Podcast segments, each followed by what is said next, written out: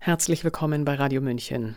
Der Mediziner und Bonner Professor Matthias Schrappe fand in einem Interview mit dem ZDF im November 2020 deutliche Worte zu den Infektionszahlen, die uns täglich präsentiert wurden. Sie seien das Papier nicht wert, auf dem sie stehen. Schrappe hatte ein Gutachten für den Gesundheitsausschuss des Bundestages verfasst, das ähnlich vernichtend ausfiel. Dennoch werden wir bis heute mit ungenauen Zahlen, verzerrten Statistiken, fehlerhaften Tests und zusammenhanglosen Inzidenzen traktiert, die als solide Basis dienen sollten und weiterhin für eine Politik der maximal invasiven Eingriffe in unser aller Freiheit. Milos Martuszek schildert im ersten Teil seines Corona-Komplex, wie aus Pandemie-Planspielen ungenauen Zahlen und undurchsichtigen Interessenskonflikten von Herrn Drosten und Co. eine widersprüchliche Erzählung gewoben wird und wurde, die dem komplexen medizinischen Aspekt der vermeintlichen Pandemiebekämpfung nicht annähernd gerecht werden konnte und weiterhin nicht gerecht wird. Hören Sie jetzt die medizinischen Ungereimtheiten Teil 1 des Corona-Komplex, gelesen von Sabrina Khalil.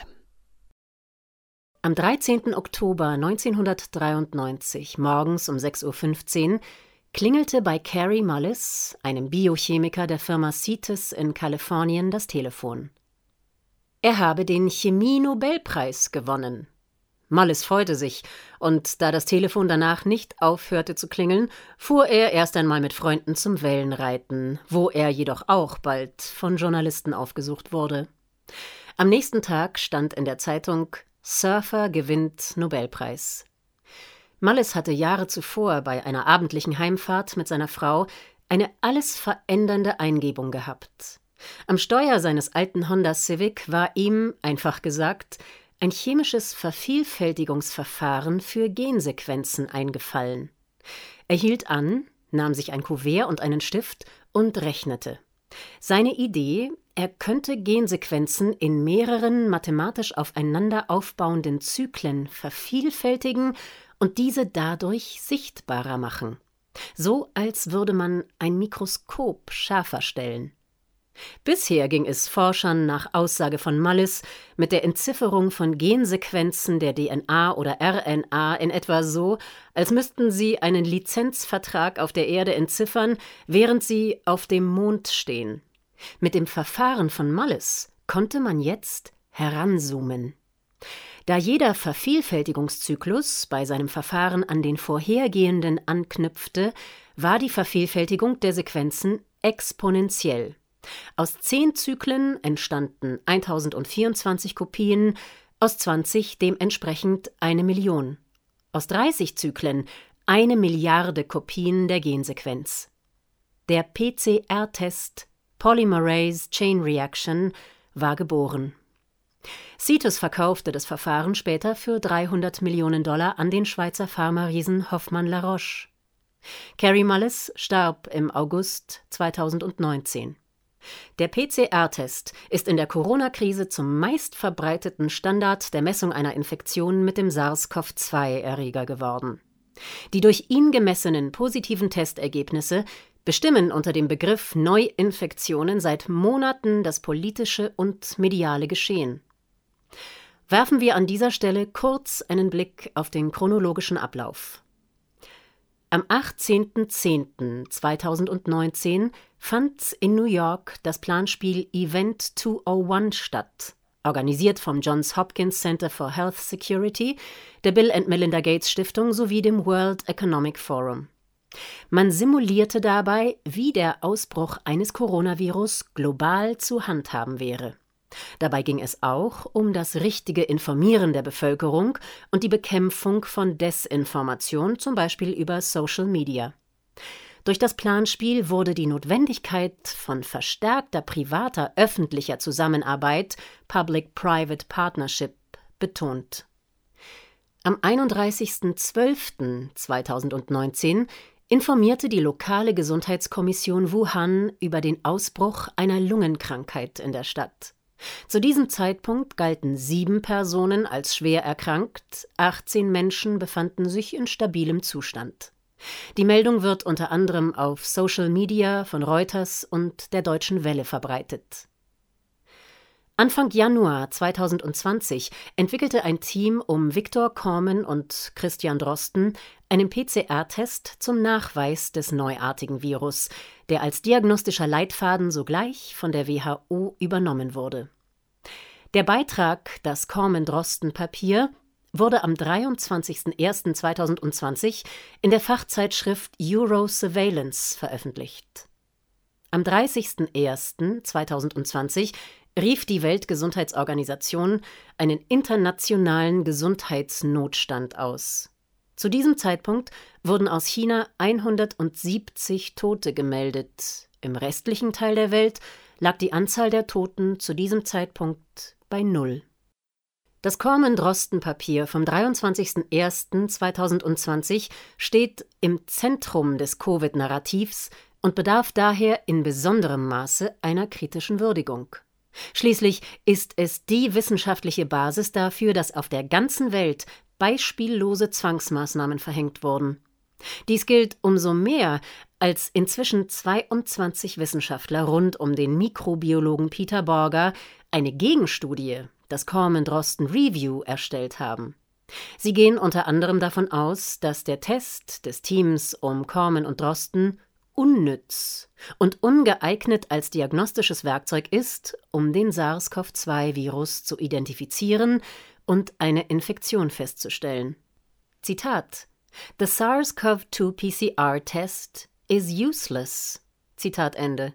Sowie, Zitat, The test is unsuitable as a specific diagnostic tool to identify the SARS CoV 2 virus and make inferences about the presence of an infection.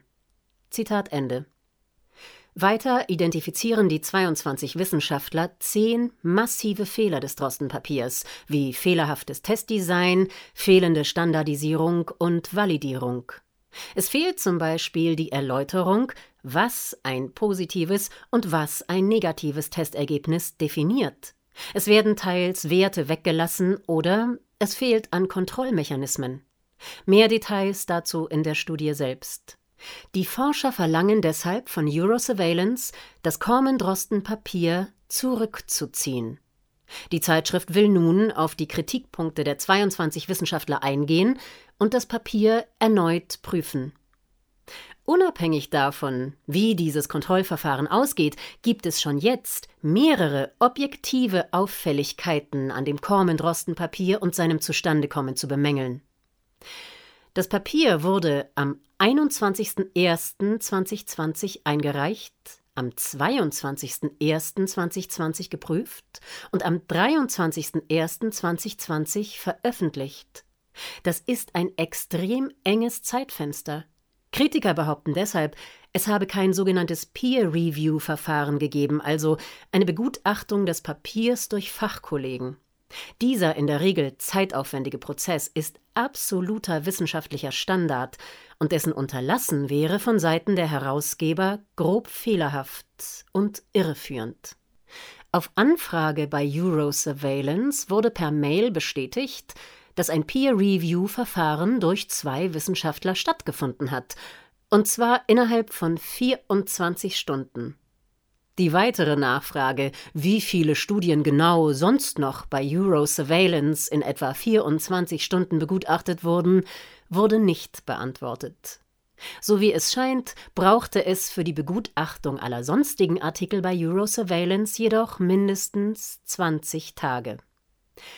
Zwei Autoren der Studie, Christian Drosten und Chantal Reusgen, sind Associate Editors der Fachzeitschrift, also an das Redaktionsteam angegliedert.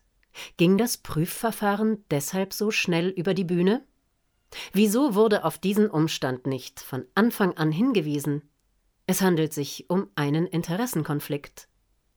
Die Co-Autoren der Studie, Olfert Land und Marco Kaiser, sind CEO bzw. wissenschaftlicher Berater der Berliner Firma Tip Mulbiol, welche die Drosten-PCR-Testkits in der ganzen Welt vertrieb. Auf diesen Interessenkonflikt wurde erst am 29.07.2020 hingewiesen, auch dies ein klares Versäumnis. Drosten und Land haben schon bei früheren Studien zusammengearbeitet. Damit enden die Fragen jedoch nicht, sondern sie fangen erst an. Der PCR-Test bietet hier ein schier unerschöpfliches Feld. Das beginnt schon damit, dass der PCR-Test vom RKI als Goldstandard für die Diagnostik bezeichnet wird. Die Hersteller von Tests verweisen jedoch darauf, dass dieser sich nicht für diagnostische Zwecke eigne. Das Labor Creative Diagnostics schreibt ausdrücklich, Zitat, dieses Produkt ist nur für Forschungszwecke und nicht für diagnostische Zwecke geeignet. This product is for research use only and is not intended for diagnostic use. Zitat Ende. Christian Drosten sagt, dass der Test validiert sei. In einem NDR-Podcast sprach er von einer sehr großen Validierungsstudie. Damit ist wohl die technische Funktionalität des Tests gemeint. Wo ist diese Studie zu finden? Wie steht es weiter um die rechtliche Zulassung der PCR-Tests? Diese können ja von verschiedenen Laboren entwickelt werden, auch zum Eigenbedarf. Wenn Tests, juristisch gesprochen In-vitro-Diagnostika, vertrieben werden, brauchen sie aber eine gesonderte Zulassung, also die CE-Kennung nach dem Medizinproduktegesetz und müssen sogenannten grundlegenden Anforderungen entsprechen. Dazu gehören unter anderem Spezifität und Sensitivität, Reproduzierbarkeit der Ergebnisse, Patientensicherheit. Die Einhaltung letzterer Anforderungen können sich die Hersteller der Tests jedoch derzeit selbst bescheinigen. Die Tests werden nämlich als diagnostische Instrumente niedrigen Risikos eingestuft, wie das Paul-Ehrlich-Institut bekannt gibt. Noch. Denn das soll sich ab Mai 2022 mit einer neuen Regulierung ändern. Dann werden diese Tests voraussichtlich in die höchste Risikoklasse gehören. Dies erfordert dann eine Laboruntersuchung der Tests sowie eine unabhängige Überprüfung der Daten durch eine zentrale Kontrollstelle. Nochmal kurz zusammengefasst.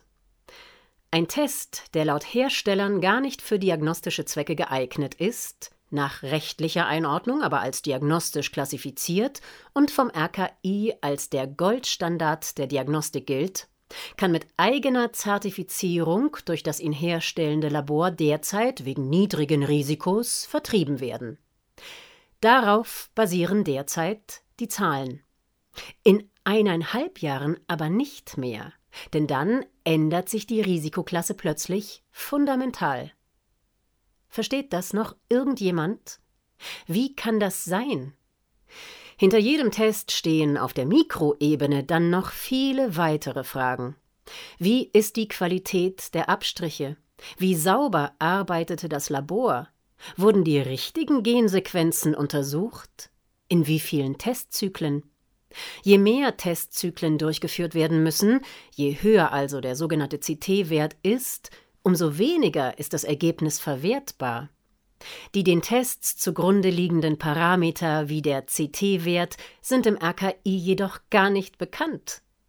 Was ist über die Fehlerquote der Labore bekannt? Sind die gemessenen Viren vermehrungsfähig oder sind es tote Partikel? Der PCR-Test unterscheidet hier nämlich nicht. Wie viel Aussagekraft haben überhaupt Testergebnisse, die auf nicht einheitlichen Tests beruhen, und wie kann das RKI auf dezentraler Datenbasis ohne Vergleichbarkeit der Prozesse per Hochrechnung auf ganz Deutschland zu allgemeingültigen Handlungsempfehlungen kommen? Carrie Mullis selbst hatte vor einer falschen Interpretation der Ergebnisse von PCR-Tests gewarnt.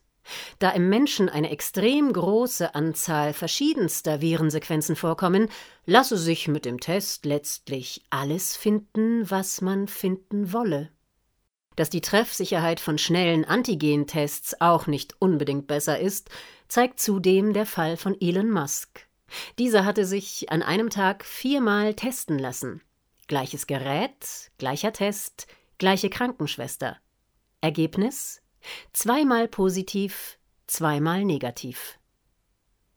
Selbst wenn man jedoch auf dem Standpunkt bleibt, den PCR-Test als Goldstandard anzuerkennen, bleibt zumindest in Deutschland die Frage, ob die präsentierten Zahlen überhaupt aussagekräftig sind, um eine politische Strategie darauf zu begründen. Der Mediziner und Bonner Professor Matthias Schrappe findet in einem Gutachten für den Gesundheitsausschuss des Bundestages vernichtende Worte. Er bemerkt, Zitat, Bereits bei der Frage nach dem grundlegenden Konzept ist die Orientierungslosigkeit der politischen Führung nicht zu übersehen. Zitat Ende. Dazu wirft er mehrere Fragen auf, die durch eine valide Teststrategie beantwortet werden müssten. Wie hoch ist die Infektiosität? Derzeit gibt es darüber mangels repräsentativer Stichprobentests in der Bevölkerung keine belastbare Aussage.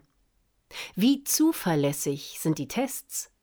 Damit ist die Abwesenheit von Störfaktoren bei der Messung gemeint. Zitat Die nicht repräsentativen Stichproben, aus denen der jeweilige Sieben-Tage-Wert besteht, zum Beispiel 40.000 Fälle pro Woche bei einer Million Tests, werden auf die Gesamtbevölkerung 83 Millionen umgerechnet, ergibt zum Beispiel 50 pro 100.000 ohne Annahmen zur Dunkelziffer in den nicht getesteten 82 Millionen zu machen.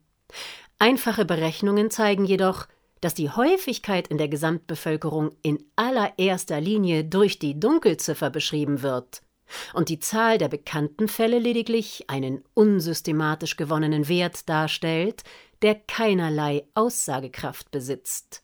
Zitat Ende.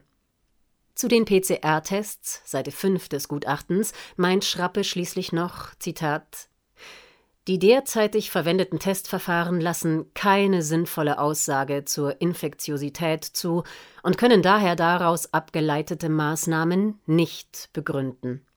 Als Mindestforderung ist die Einbeziehung des CT-Wertes zu fordern. Zitat Ende. Äußerst kritisch äußerte sich Schrappe auch in einem Interview mit dem ZDF. Zitat: Diese Zahlen sind nichts wert. Zitat Ende. Geht es schließlich um die Tödlichkeit von Covid-19, kollabiert das Narrativ endgültig. Es gibt keine, nicht mal eine saisonale Übersterblichkeit. Zugleich haben wir statistisch quasi gerade eine Ausrottung der Influenza. Im Vergleich zur besonders tödlich verlaufenden Grippesaison 2017-2018, geschätzte 25.100 Tote, liegt die Anzahl der Toten an oder mit Covid in Deutschland weit darunter. Der US-Evidenzforscher John P. A. Ioannidis kommt in einer weltweiten Metastudie, die auf 61 weiteren Studien basiert, zu einer Mediansterblichkeit von 0,23 Prozent. Für unter 70-Jährige auf eine Mediansterblichkeit von 0,05 Prozent. Das sind fünf Tote auf 10.000 Infizierte. Soweit die offiziellen Zahlen der WHO. Die Plattform Volksverpetzer in Deutschland meint dagegen zu wissen, dass die Zahlen von Ioannidis Humbug sind. Und der Chef des RKI, Lothar H. Wieler, behauptete am 22.10.2020, dass die Sterblichkeitsrate 2,2 Prozent beträgt. Das war eine Woche nachdem die Studie von Ioannidis veröffentlicht wurde.